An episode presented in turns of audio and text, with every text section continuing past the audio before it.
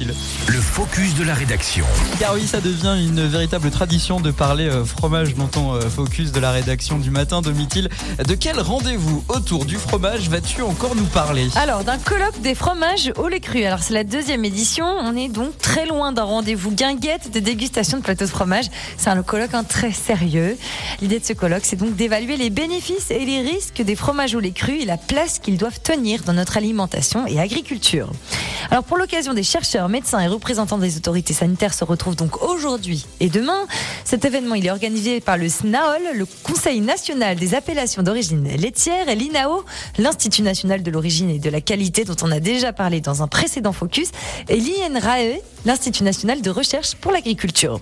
Alors si ce rassemblement il a lieu à Aurillac, différentes retransmissions ont bien lieu en Haute-Savoie, notamment à La Roche-sur-Foron et Tonne, notamment à la maison du Roblochon. Et pourquoi est-ce si important de débattre sur le fromage au, au lait cru Alors il y a un vrai enjeu hein, autour de la qualité du lait cru, notamment AOPI, IGP. D'abord, c'est un enjeu qui est sanitaire pour nous les humains, mais il est aussi une question de santé hein, pour des animaux.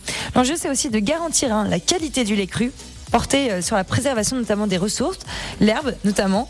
Euh, les fromages au lait cru AOP IGP sont donc au cœur de multiples enjeux qui touchent notamment voilà, à la santé humaine et animale. C'est une approche qui nécessite de mettre sur pied donc une stratégie globale.